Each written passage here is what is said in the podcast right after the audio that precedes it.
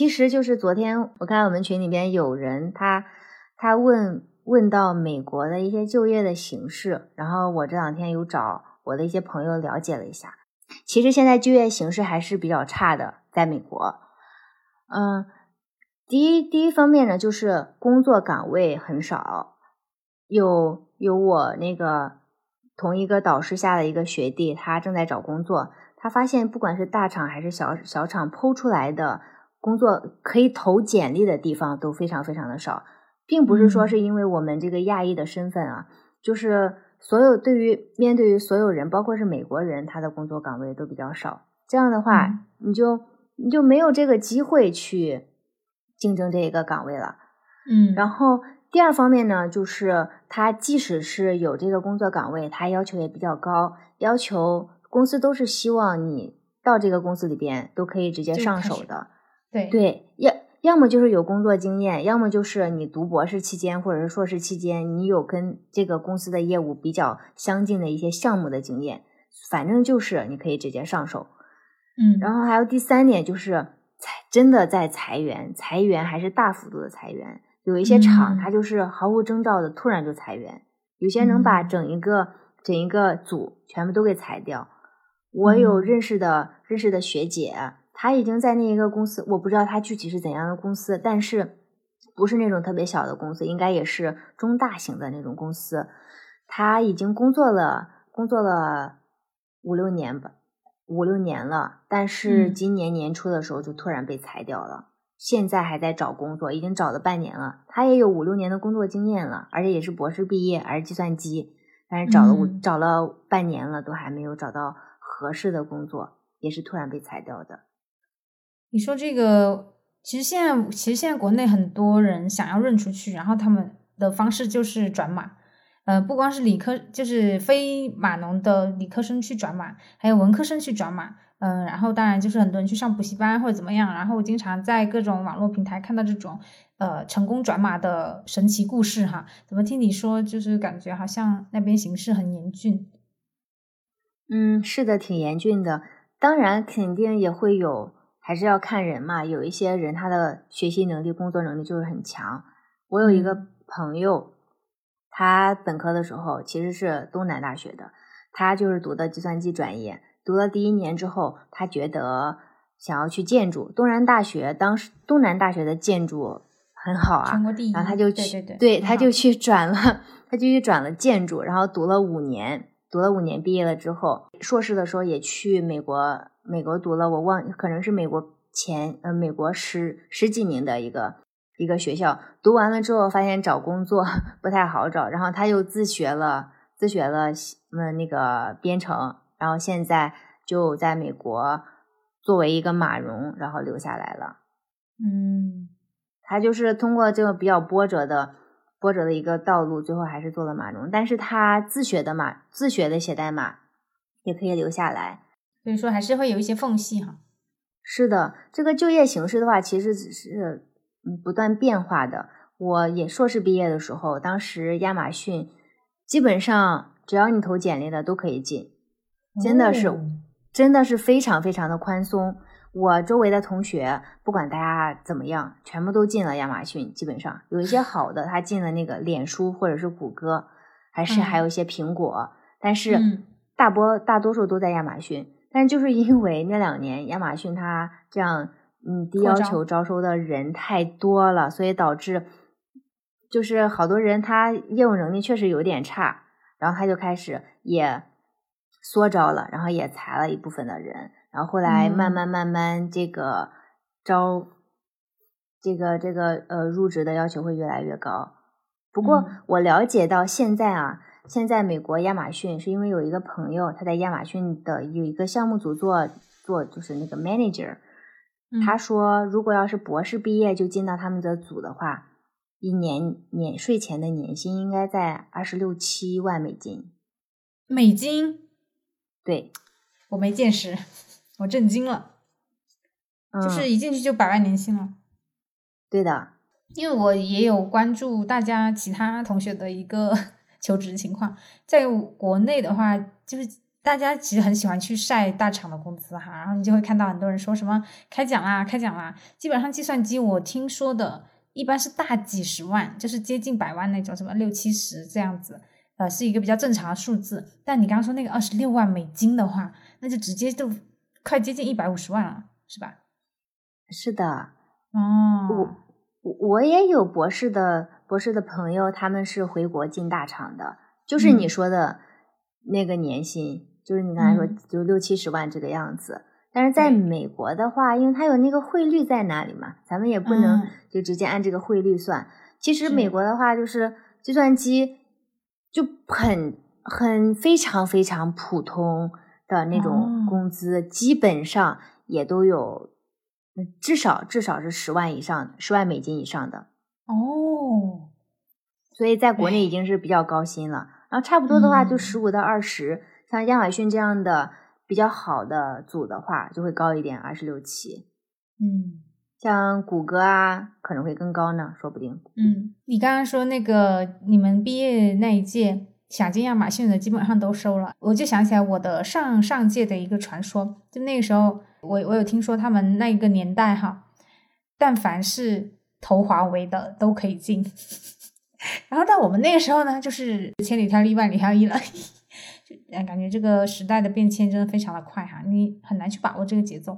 是的，我对对，我还要补充一下，我说的那个毕业是我硕士毕业，就是大概是一六年的时候，这个二一年的时候已经很严峻了。嗯，一五一六那两年特别简特别容易，基本上都进亚马逊。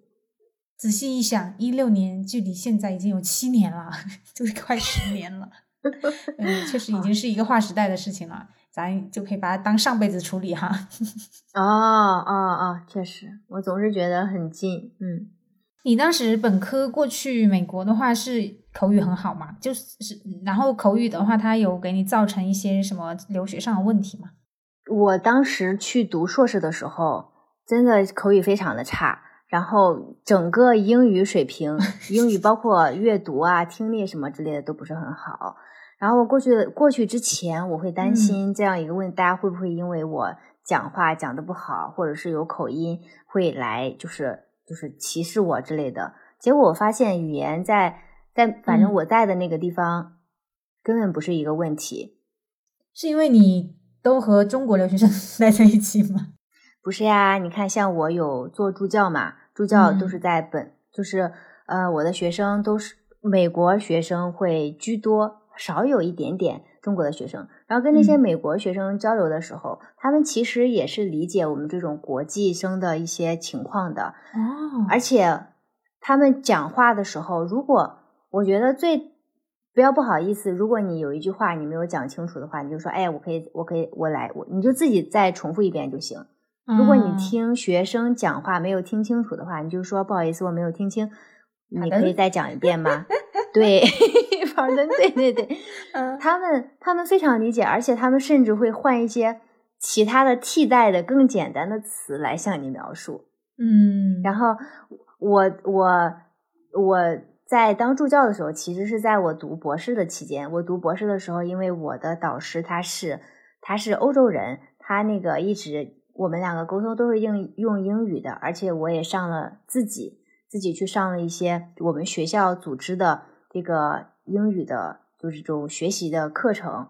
然后老师会跟跟跟我们讲一些美国的文化，以及我们发音方面就是不准确的地方，而不是口音，是不准确的发音。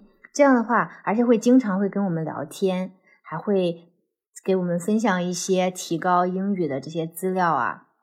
通过学习了之后，我发现自己的语言水平也有了很大的提高。出去嗯跟别人交流的时候，起码听基本都能听懂，然后交流的话，自己交流也没有障碍。有语言呀、流练、流利度啊，可能还都会存在很大的问题，但是交流是没有障碍的。这个是我嗯博士期间有了提高之后，但是其实在我硕士期间，我没有经过那些学习，我的语言很差。我当时还在我们学校的食堂工作呢，食堂工作的时候，有一些菜的名字我都不知道，学生来点菜，我都不知道他说的什么，但他们就跟我笑一笑，然后指一指哪一个，嗯，然后我就给他夹就可以。大家非常非常的理解我们的情况的。嗯，我我上的那个，我上上英语课的老师，他就跟我讲，他说我觉得你们中国学生非常厉害，在完全不呃不是母语的一个环境下，你们还要过来学习，是很困难的一件事情。他都不能够想象，他去到一个不是英语、不是英语的一个环境下边去学习生活是怎样的一个情况，他都没有这个勇气。就是，对，所以其实我们到了那里之后，一定不要担心语言是一个问题，大不了就多说几遍，然后只要自信、自信、开朗、勇于跟别人交流就可以。口音嘛，其实哪里都有口音啊，我我认识的就是。